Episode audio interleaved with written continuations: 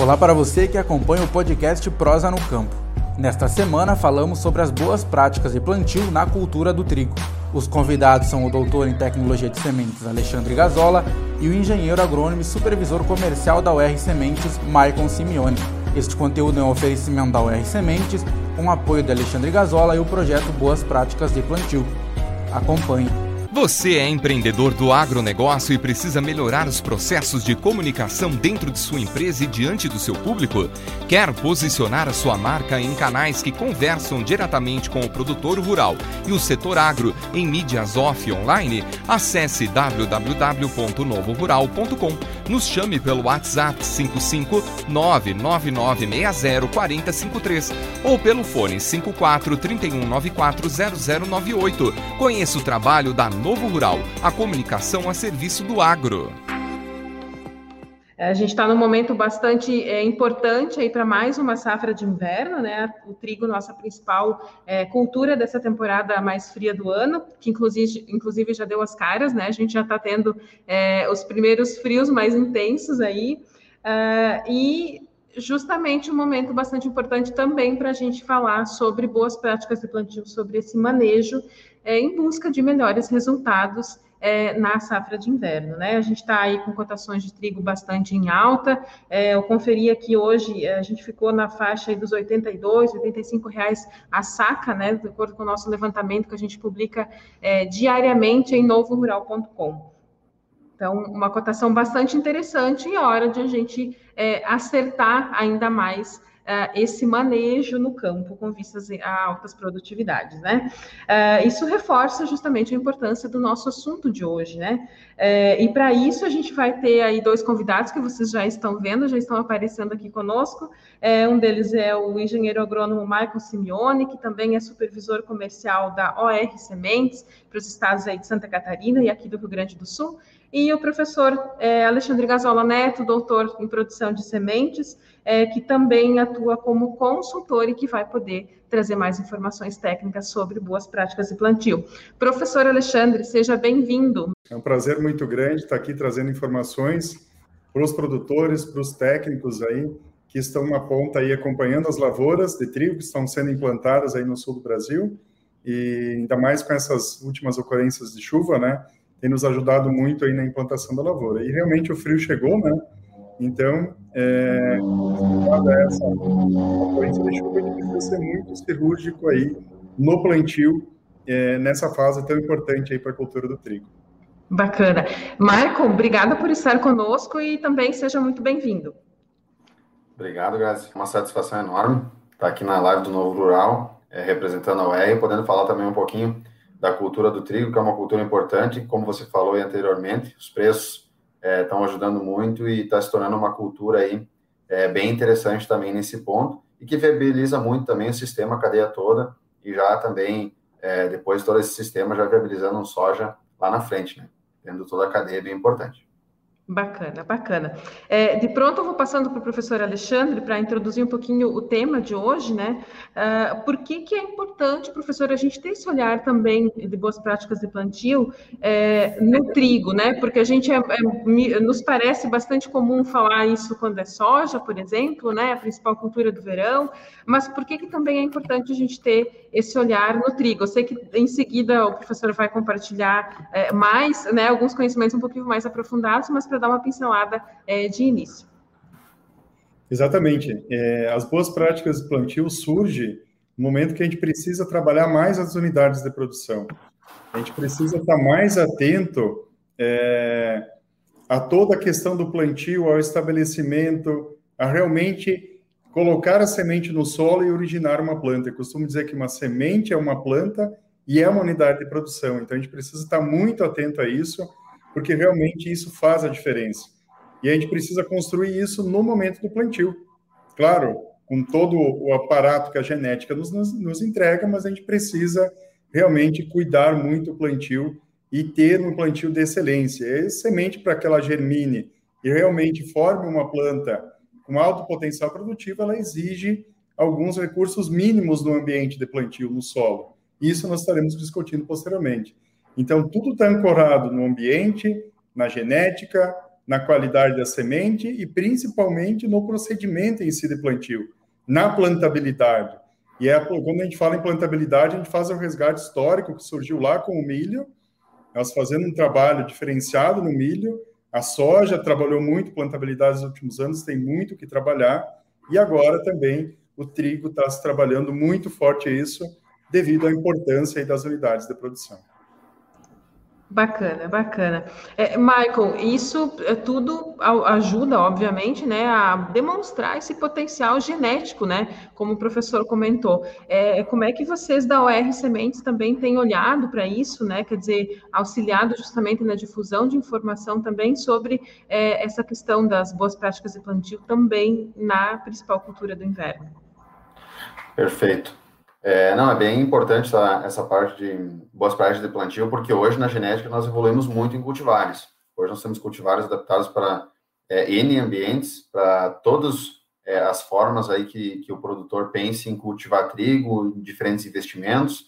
É, e hoje existem cultivares diferentes geneticamente uma da outra, principalmente pensando aí em adaptabilidade, ambiente, responsividade à tecnologia, que a gente vai estar falando mais à frente também, então, hoje o produtor ele tem que é, entender, o departamento técnico, levar isso lá para a ponta, que trigo não é tudo igual, que não, não são todas as cultivares iguais e tem diferenças, e essa plantabilidade, esse ajuste fino aí, que a gente vai falar hoje, é bem importante para obter é, o máximo de rendimento, enfim, a máxima rentabilidade lá no campo no inverno. Bacana, legal. É, professor Alexandre, é, eu sei que uh, o senhor vai detalhar, né, para a gente como executar na prática é, esse manejo, assim, cuidadoso quando a gente fala de plantio também é, de trigo, né? Então, eu sei que o professor vai compartilhar aí uma apresentação e eu lhe passo, então, para fazer é, essa explanação da noite, que é sobre boas práticas de plantio. Quem tiver alguma dúvida, alguma pergunta, algum comentário, pode deixar assinalado que a gente depois vai repassando para os participantes. Obrigada. Perfeito, perfeito. Então, seguindo o nosso, o nosso desafio de hoje, que é debater boas práticas de plantio na cultura do trigo, é, a gente tem que ser muito sucinto quando a gente pensa em plantabilidade e em obtenção de plantas de alta performance. Como eu comentei anteriormente, cada planta é importante desse, dentro desse contexto. E a gente leva as plantas para a lavoura através de sementes. E a semente, eu costumo dizer que é o nosso elo de ligação com a genética também. Então, esses são os nossos tripés da produtividade, eu costumo dizer, uma genética adaptada a cada ambiente, é, semente de qualidade com boas práticas de plantio. Esses pontos são extremamente importantes. Não adianta eu só ter uma genética altamente responsiva e que me entrega alta produtividade, se a minha semente que está sendo vínculo até o campo não tem qualidade, ou se o meu tratamento de semente não me protege nessa etapa. E também se eu não tenho boas práticas de plantio. E da mesma forma, não adianta eu ter semente de qualidade se eu não tenho uma genética que me entrega realmente alta produtividade. Então, esses caminhos eles têm que andar junto. Então, esses são pontos muito importantes. E lá no nosso ambiente de plantio, eu costumo dizer que a gente constrói um ambiente de plantio ao longo dos anos, não é de uma safra para outra. Ah, vou começar o plantio do trigo. O que, que eu posso fazer, professor Alexandre, para mudar? Tu pode mudar o teu operacional mas a tua construção de solo, de ambiente, ela vem ocorrendo nos últimos anos. E o teu manejo da palhada, seja ela da cultura anterior, soja, ou milho, ou de plantas de cobertura que, tu, que foram alocadas no solo nesse intervalo de tempo, é, é o que eu posso mudar nesse momento. E o manejo da palha eu já deveria ter feito o manejo para realizar o plantio. E a gente sabe aí que eu consigo fazer um bom plantio sobre palha seca ou palha verde. Palha murcha tenho uma dificuldade maior. Mas olhando esse macroambiente, esse micro e também o microambiente, onde cada semente vai estar localizada, a gente tem que pensar no que, que uma semente precisa para que ocorra a germinação, a emergência e o desenvolvimento dessa planta. E que essa planta consiga traduzir todo o potencial genético que ela carrega, que é da cultivar. Então, eu preciso de insumos básicos, como uma aeração no solo, é, temperatura adequada para que ocorra a germinação, disponibilidade de água. O trigo precisa, eu estou colocando uma semente no solo com umidade entre 10 a 11, 12 em alguns casos, ele precisa absorver água do solo até uma umidade, até chegar num padrão que é a maturidade fisiológica. Ele tem que retornar à condição de maturidade fisiológica, em torno de 30 a 34% de umidade. Então, ele sai de 10 para 30, 34. E ele precisa de uma temperatura, a faixa ide mais ideal de temperatura para a germinação do trigo é de 15 a 25 graus, isso no solo. Quanto mais baixa for a temperatura durante a emergência, mais ele vai demorar para que ocorra a germinação e, consequentemente, a emergência. Então, esses são pontos. E quanto mais tempo ele ficar embaixo do solo, mais suscetível ao ataque de pragas. Então, são pontos que a gente precisa considerar. E esses fatores eles têm que estar em equilíbrio na quantidade correta. Isso que a gente costuma dizer, que para isso ocorrer, não basta eles estarem presentes no nosso solo. Eu tenho um excelente sistema de produção. Para que ocorra a germinação, eu preciso que a semente esteja em contato com o solo. Então, proporcionar um excelente contato solo-semente também é ponto primordial que está na nossa mão lá como agricultor no momento do plantio. E muitas vezes eu reduzo a qualidade do plantio com alta velocidade ou com solo compactado, que tá, acaba não fechando bem a linha de plantio, ou um solo muito úmido. Então, tudo isso nos reduz o contato solo-semente, deixa o sulco aberto e sementes expostas ao ambiente. Muitas vezes, em conversa com produtores, me perguntam qual é a taxa de sementes que podem ficar sobre o solo, professor? Qual que seria o número ideal? O ideal é que seja zero, mas eu sei que isso é difícil. Então, a nossa taxa de sementes exposta ao ambiente, ou seja, por cima do solo, ou, em, ou na palha, ou entre a palha, ela tem que tender a zero. É que nem manejo de pragas na lavoura. A gente muitas vezes não consegue zero, mas tem que tender a zero. Esse é um ponto muito importante, que a gente precisa ficar muito atento, porque as sementes que ficaram expostas ao ambiente, elas não vão ter contato com, de forma adequada com temperatura e umidade. Primeiro que elas estão expostas à, te, à, à temperatura do ambiente e estão expostas a uma ocorrência de chuva é, direto sobre ela, e isso deteriora a qualidade de sementes que é quem é responsável, principalmente o vigor, né? Falando em qualidade de semente, a gente fala muito em vigor de germinação, mas nós lembramos que nós temos aspectos genéticos, que é a referência à pureza da cultivar, aspectos físicos, né, que é uma semente pura, sem presença de plantas daninhas e outros contaminantes, restos vegetais, é, a questão é, fisiológica, né, que é vigor de germinação, e a questão é, sanitária, que é a ausência de doenças. Então, retornando para o vigor de germinação, é quem nos dá a capacidade de, com a interação com os fatores de produção disponíveis no ambiente, eu germinar. Aqui a gente traz uma situação, uma semente, colocamos a semente no solo, e ela automaticamente vai completando as etapas da germinação, vai absorvendo água e vai formando uma planta que vai se constituindo a parte aérea, a raiz principal e as radicelas. Tudo isso num período de tempo muito curto, desde que eu tenha os, temperatura, umidade e aeração disponível no solo. Se eu não tiver isso nas taxas adequadas, esse período vai se prolongar mais. E muitas vezes, dentro desse entendimento que uma semente é uma planta, que é um ambiente de produção, a gente se depara lá no plantio com muitas limitações. Como falamos antes, a gente precisa qualificar ainda mais o plantio do trigo, no mesmo sentido que a gente qualificou da soja, que, que vem lá de uma qualificação do plantio do, do, do milho. Então a gente precisa trazer isso em escala também para o trigo. Encarar o trigo como, como que necessita um plantio de excelência, para a gente realmente constituir unidades de alta performance, com alto potencial produtivo, e reduzir ainda mais as plantas limitadas. E para a gente entender mais sobre isso de forma muito breve, a gente tem que entender sobre as limitações da emergência do trigo. E muitas vezes isso está lá no ambiente. Não é questão de qualidade de semente, é questão de ambiente, eu entender mais o meu ambiente de plantio. Para muitos, olhando essa imagem, a gente vai dizer, bah, a semente tinha vigor. Realmente, a semente tinha vigor. Mas aí eu pergunto, tu quer usar o vigor de sementes para enfrentar uma adversidade ou para gerar uma planta de alta performance? Esse é o ponto. Então, é necessário decidir se vamos realmente utilizar a qualidade de sementes para enfrentar condições adversas nesse ambiente de semeadura ou para construir plantas de alta performance. Mas, professor, e naqueles casos que a gente não consegue prever e chover em cima? E eu tive um dano aí por excesso de chuva sobre as plantas, ok? Nesse caso, quanto mais rigor, mais essas nossas sementes, essas plantas vão resistir. Mas e nos casos que a gente errou o plantio, ou a gente acelerou o plantio, que a gente poderia ter melhorado ele, nesses casos eu estou perdendo, estou utilizando a qualidade para enfrentar uma diversidade que eu poderia ter ajustado dentro do meu sistema de produção. Então, tudo isso a gente precisa pensar. porque construir plantas de alta performance eu preciso genética, eu preciso um bom plantio e sementes de qualidade, e também um bom tratamento de sementes, com uma boa distribuição de ativo e cauda, para que auxilie essa semente de alta qualidade a se proteger na etapa inicial da implantação, que é uma etapa muito crítica. Se a gente traçar um gráfico sobre é, as etapas críticas da cultura do trigo, a gente vai ver que a parte mais crítica é o estabelecimento, como em qualquer cultura. Por que isso? Porque se eu não tiver uma planta emergida, sadia e com alto potencial, eu não vou ter o que fazer com as demais etapas. Isso é muito importante a gente frisar.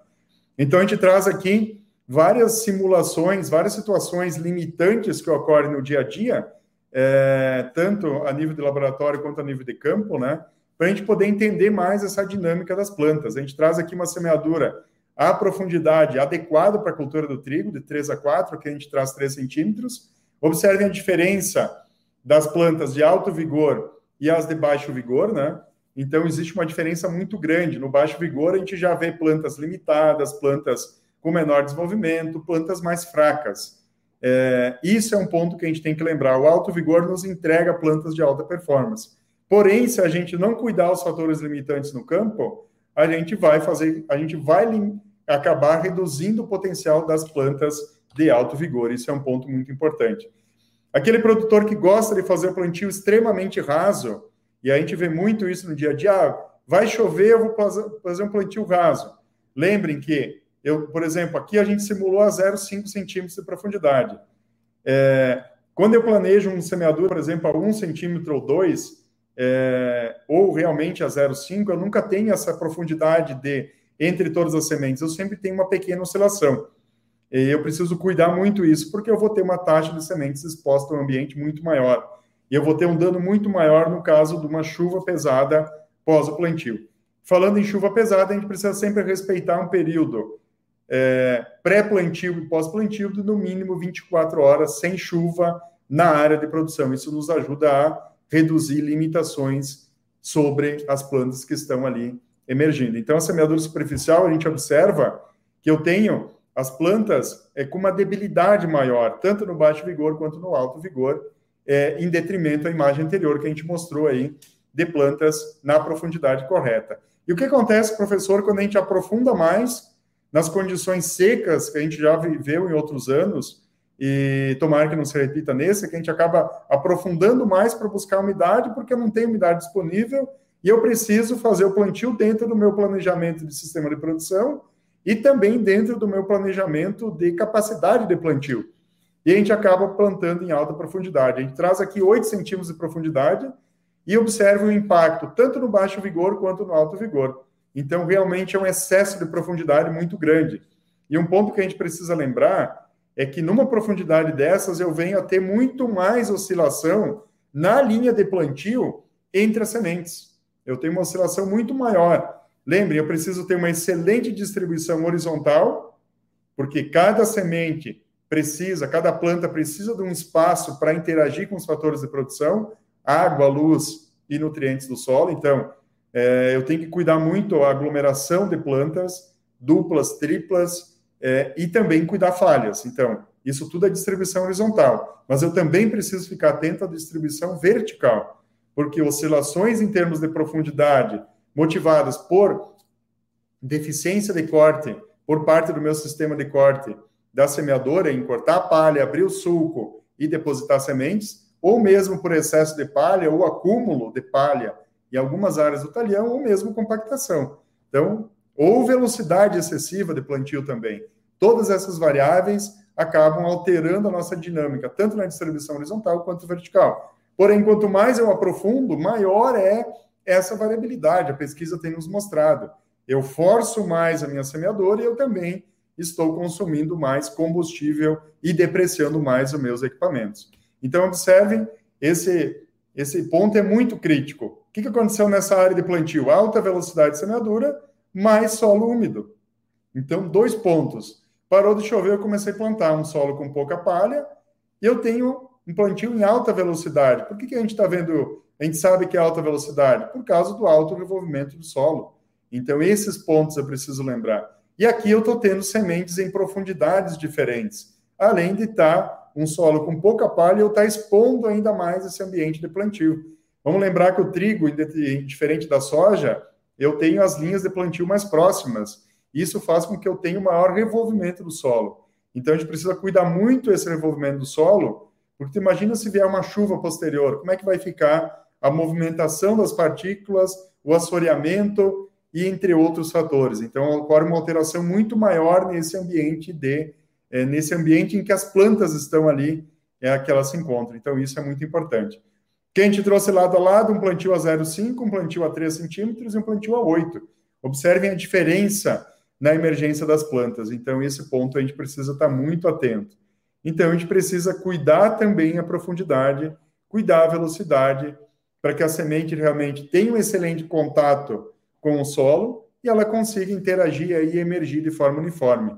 Porque se eu tiver plantas em profundidades diferentes, sementes em profundidades diferentes, eu vou ter plantas emergindo em profundidades diferentes. Isso faz com que eu tenha as sementes tenham que alocar entre elas é, reservas em taxas diferentes. Isso faz com que a emergência seja em momentos diferentes, gerando plantas dominantes e plantas dominadas, não por qualidade de semente, e sim por erros de plantio.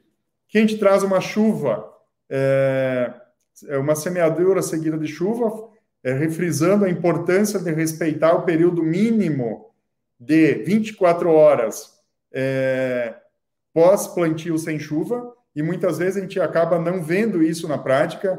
É, a gente quer fechar o talhão, sabe que está vindo uma chuva, a gente acaba acelerando um pouquinho mais para fechar o talhão e guardar a máquina em chove, a gente fica feliz. A gente deveria ficar triste. Se eu voltar nessa área e caminhar do momento que choveu, me distanciar dessa chuva, dentro do talhão, para o lado contrário, onde iniciou o plantio, eu vou tendo um estabelecimento cada vez melhor. Porque eu tenho um dano é, associado aí à ocorrência da chuva, né? Eu tenho um dano é, por embebição, por excesso de água no estabelecimento. Isso que o trigo é muito mais resistente do que a própria cultura da soja, nesse quesito dano por é, chuva após o plantio. E, e choveu, em que momento eu posso voltar? Primeiro, meu solo tem que estar em condições. Eu não posso voltar e causar uma compactação, um alto desenvolvimento de solo. E nem ter excesso de umidade. Senão eu começo a pegar barro na roda limitadora, na roda compactadora e no disco de corte também, ou no sulcador. E eu começo a alterar essa minha dinâmica de plantio. E também colocar uma semente num solo com excesso de umidade. Isso a gente precisa respeitar. E isso, na prática, a gente vê muito Olha essa situação: plantio de trigo seguido por chuva em áreas é, mediamente declivosa, que é uma realidade muito comum aqui do sul do Brasil. Essas áreas onde a gente cultiva trigo, cultiva soja, cultiva milho. A diferença do trigo é que eu revolvo mais em função da proximidade das linhas, e isso facilita a erosão, sem contar que nós estamos num período, sempre o período do inverno é um período mais chuvoso. Isso em áreas planas não ocorre nessa taxa, salvo se eu tiver solos compactados também. Então, que eu tive um estrago muito significativo. É... O trigo vai se recuperar, mas eu preciso lembrar que vai perder potencial de produção. Então, perdi produtividade em função dessa limitação. Outras erosões, valetas dentro da área de produção, comprometendo aí diversas unidades de produção. Então, dentro da medida do possível, preciso corrigir, ajustar e adequar meu sistema de produção para essa situação e cuidar cada vez mais o plantio, cuidar a velocidade, cuidar a compactação. Isso é muito importante. Então, temperatura também, aqui a gente traz uma situação aí, é, mais os estados de cima aí que também produzem trigo, é, plantio em alta temperatura, a gente tem que tomar um cuidado muito grande, que também é um fator limitante. Aqui a gente traz baixo e alto vigor e tem plantio com temperatura de 30 graus por oito dias. Não é uma realidade do sul, mas sim dos estados de cima aí. Tenho certeza que tem produtores nos ouvindo também. Então, tenho que cuidar esse plantio em alta temperatura, que geralmente é em áreas de pivô. Então, a gente precisa estar muito atento a isso. Se não for área de pivô, eu também preciso cuidar, porque é extremamente limitante a emergência das plantas. E o que a gente não quer é a ocorrência de plantas limitadas dentro da área de produção. Por quê? Observe nessa imagem aqui, é uma planta limitada com menos é, perfil ou filhos, como a gente melhor entender. Então, esse ponto é importante. Ela está é, com desenvolvimento menor e ela também não tem perfilhos, porque ela emergiu depois. Aí muitas vezes a gente se pergunta, ah, mas é qualidade de semente. Não, grande parte das vezes não é qualidade de semente, e sim um erro no ambiente de plantio. Utilizei semente de alta qualidade, fiz um excelente plantio. Qual a causa dessas plantas limitadas ou plantas emergindo depois? É o ambiente. O ambiente foi diferente entre as unidades de produção que eu depositei. Isso que a gente precisa lembrar. Então, esses pontos são muito importantes. Aqui também um plantio com é, um solo é, extremamente desestruturado, com um cúmulo de palha e chuva pesada em cima ainda. E o resultado é partes emergiu e partes não emergiu, principalmente aí pelo acúmulo de palha e pela, pelo assoreamento. Então, pontos muito críticos aí. E no final, a gente vai colher buscando alta produtividade, e a gente vê que a lavoura carece de unidades de produção de alta performance. A gente tem partes com maior acúmulo de plantas e a gente tem muitas falhas. E isso acabou limitando a dinâmica da cultivar e me comprometendo a produtividade. Então, como que eu faço diferente, professor? O momento de fazer diferente é agora, no plantio, escolhendo corretamente a cultivar, pegando semente de alta qualidade, fazendo um excelente tratamento e procedendo um excelente plantio, proporcionando a essas sementes um microambiente de, de plantio favorável para que ela consiga emergir e se desenvolver de forma uniforme. Lembrando que com limitações nessa etapa inicial acabam comprometendo todas as demais etapas até a maturidade fisiológica. Então, lá na maturidade fisiológica, eu posso ter uma alta desuniformidade movido pelo plantio é, feito numa situação com excesso de limitações, ou um plantio muito limitante. E isso me compromete até a minha colheita depois. Lembrando quem é, utiliza dessecação aí com produtos registrados para essa finalidade do Ministério da Agricultura, eu preciso ter uma uniformidade da lavoura para mim conseguir um efeito extremamente favorável nessa técnica, que muitas vezes, aonde se eu errei no plantio, acaba tendo dificuldade depois de identificar o melhor momento, a maturidade fisiológica para proceder à dessecação. Então, acaba interferindo como um todo. Na última safra, no sul do Brasil, tivemos muita ocorrência de geadas. Aqui a gente traz um campo que foi que teve é, um grau significativo aí de dano por geada também. A gente precisa lembrar, é, o Maico vai estar falando depois do posicionamento das cultivares a gente precisa estar muito ciente do posicionamento correto da cultivar. A gente precisa respeitar as janelas de plantio de cada material, justamente para não sofrer uma, uma ocorrência como essa. Então, de forma muito breve, o que a gente gostaria de trazer para vocês é que cuidem o plantio, procedam um plantio com excelência, cuidando velocidade, deixando a semente com excelente contato com o solo e que esse solo tenha uma temperatura adequada e também uma boa disponibilidade de água Todos esses fatores são cruciais para a gente ter um estabelecimento uniforme e sem ocorrência aí de limitações. Obrigado. Bacana, bacana, professor. Bastante valiosas aí as informações que o senhor compartilhou conosco. É, e, Maicon, é, levando em conta né, tudo que o professor compartilhou de, em detalhes né, desse cuidado que a gente precisa ter é, nesse momento que é super importante de implantar essas lavouras, é, como é que vocês têm é, também é, olhado para isso e trazendo novidades para o mercado? Né? Eu gostaria que tu é, compartilhasse com a gente é, como é que uh, o produtor também precisa ter esse olhar para uma seleção melhor, né, dessas cultivares de acordo com esse ambiente de produção que o professor comentava, né, observar que características a gente tem disponível em cada área e o que melhor se adapta para cada uma delas. Perfeito. É, Bom, pessoal, mais uma vez uma satisfação estar aqui falando para vocês. É, vou comentar um pouquinho do que a UR vem trazendo para o mercado né, em genética, em cultivares. Mas antes de entrar em cultivares, é, é, é importante entender dentro do, do, do contexto é, inicial aí que o professor já trouxe muita informação. É, geralmente se faz também algo de correção de solo.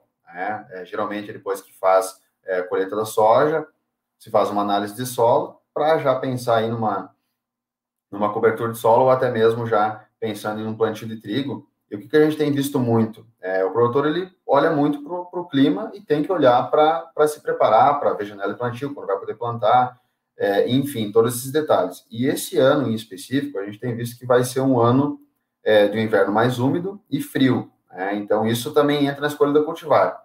Aí você deve estar se perguntando, bom, mas como isso vai interferir na escolha da cultivar? É, tendo em vista alguns produtores que fizeram essa correção de solo principalmente com calcário, é, o que, que esse calcário em anos mais chuvosos pode trazer para a cultura do trigo? Tá?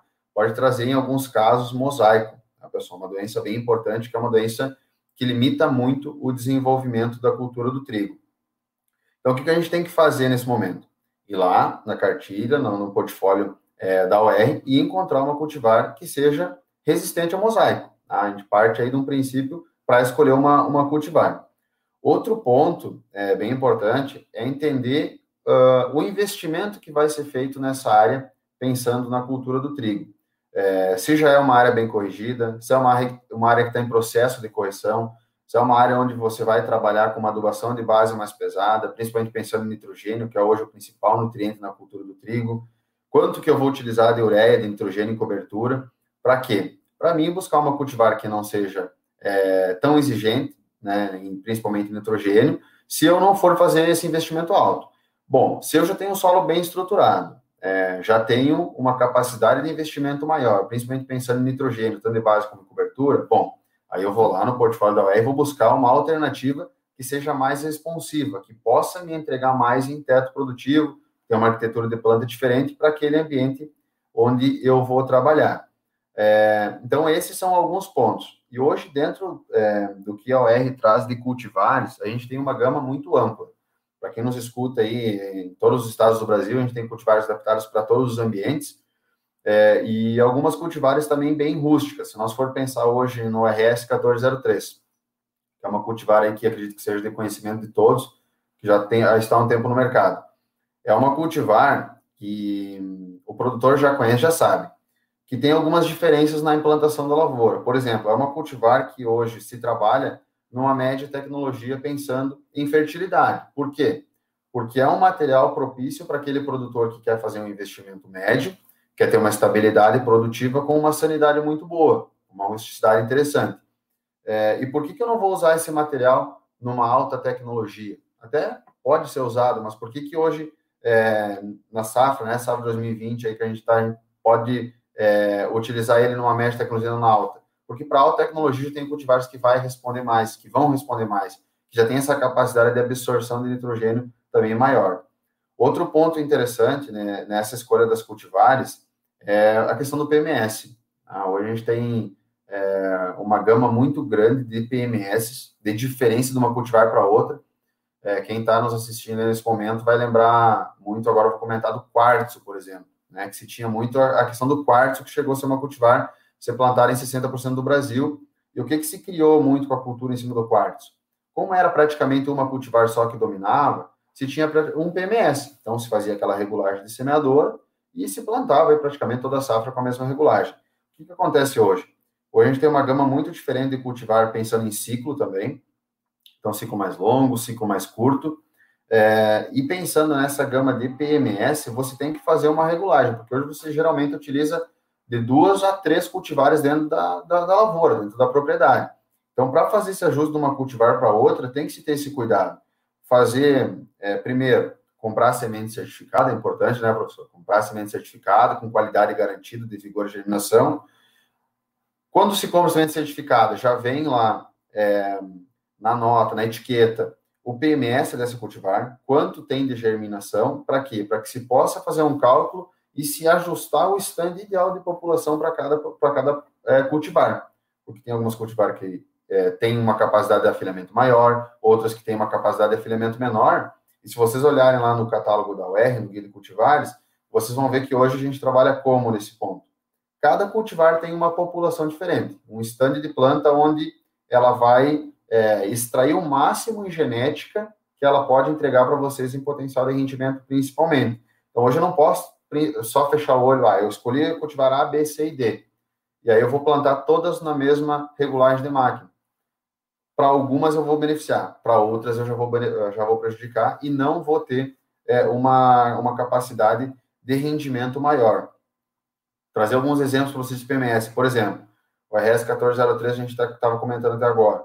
Uma cultivar que tem um PMS médio de torno de 30, 31 gramas. Ah, esse PMS a gente fala o peso de mil sementes. Então, cada mil sementes tem 31 gramas de peso. Se nós for pensar hoje nas cultivares que estão sendo lançadas, mais novas, que a tendência hoje do melhoramento da UR é trazer cultivares com maior peso de grão para aumentar o potencial de rendimento, Se nós for pegar o RS Ágil, já é uma cultivar que tem um PMS 38 gramas. Nós já aumentamos aí 7 gramas de uma cultivar para outra. Se nós for pegar algumas cultivares mais novas, que vão chegar para você, produtor que nos assiste nesse momento, departamento técnico, é, vai chegar para a próxima safra. Uh, são cultivares com 44, 46 gramas de PMS em média.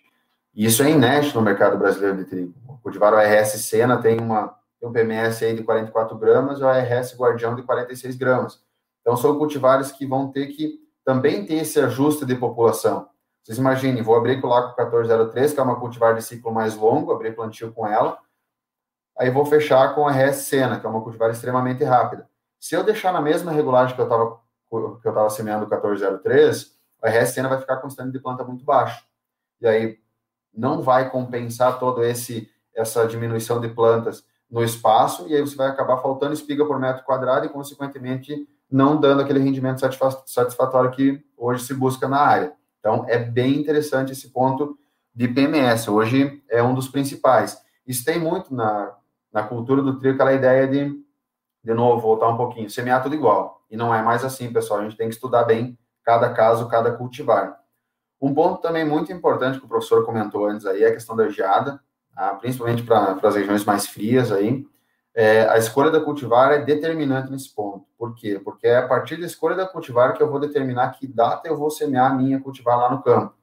Então, por exemplo, sempre é interessante escalonar o plantio. Tá? Eu vou escalonar o plantio com cultivares mais de ciclo mais longo, de ciclo mais curto, de ciclo intermediário. E como é que a gente faz esse cálculo? É muito simples, pessoal. Lá no guia de cultivares, vocês vão encontrar ah, os dias de emergência até o espigamento de cada cultivar. Então, vocês vão pegar aí um, o dado histórico de cada região, do município, é, de cada um, e vocês vão ver onde que geralmente tem aquela geada histórica. Bom, até esse ponto aqui eu tenho risco de geada. Aí você vai lá no cultivar e olha, o 1403, por exemplo, 80, uh, 87 dias da emergência do espigamento. Bom, então eu vou pegar a data dessa geada histórica e vou puxar aí 87 dias antes e vou fazer o meu planejamento para semeador. Vamos pegar o exemplo do RS Sena hoje, que é a cultivar mais rápida que a gente tem no Brasil, cultivar hiperprecoce. Já é um material que espiga com 58 dias. Então, eu não tenho a necessidade de semear o Sena final de maio, início de junho. O risco de geada é muito grande para as regiões mais frias, principalmente pensar em Rio Grande do Sul e Santa Catarina e Paraná. Então, eu vou lá pegar a minha data da geada histórica vou puxar aí 58 dias para trás e vou fazer a semeadura da cultivar. Hoje também um ponto muito importante que eu, que eu noto muito no campo, que às vezes falta um pouco de, informação, isso a gente está aqui hoje para sanar também isso, é a gente tem cultivares mais precoces pela demanda de vocês, produtores, que buscam muito trigo precoce, mas o trigo precoce não é para ser plantado cedo.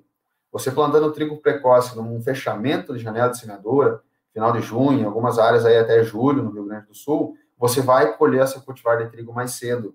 Tá? Se nós for pegar hoje, por exemplo, o RS ágil, uma cultivar de 118, 120 dias de ciclo.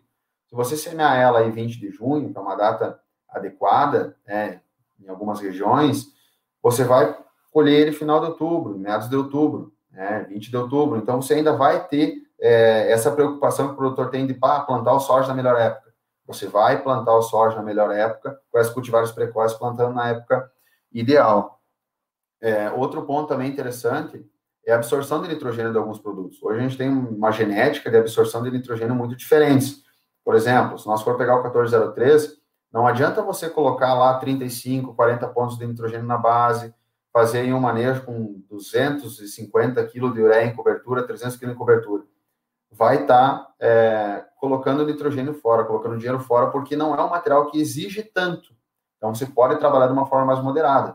Já se nós pegar o RS Agile, o RS Feroz, o RS Guardião, o próprio Sena, aí sim, aí são cultivares que quanto mais você vai entregar em, em fertilidade de solo, mais esses produtos vão te entregar em rendimento, e aí você vai sim ter é, um retorno satisfatório naquilo que você está investindo. Então, também essa, essa escolha da cultivar para o nível de investimento que você vai fazer na lavoura é muito importante.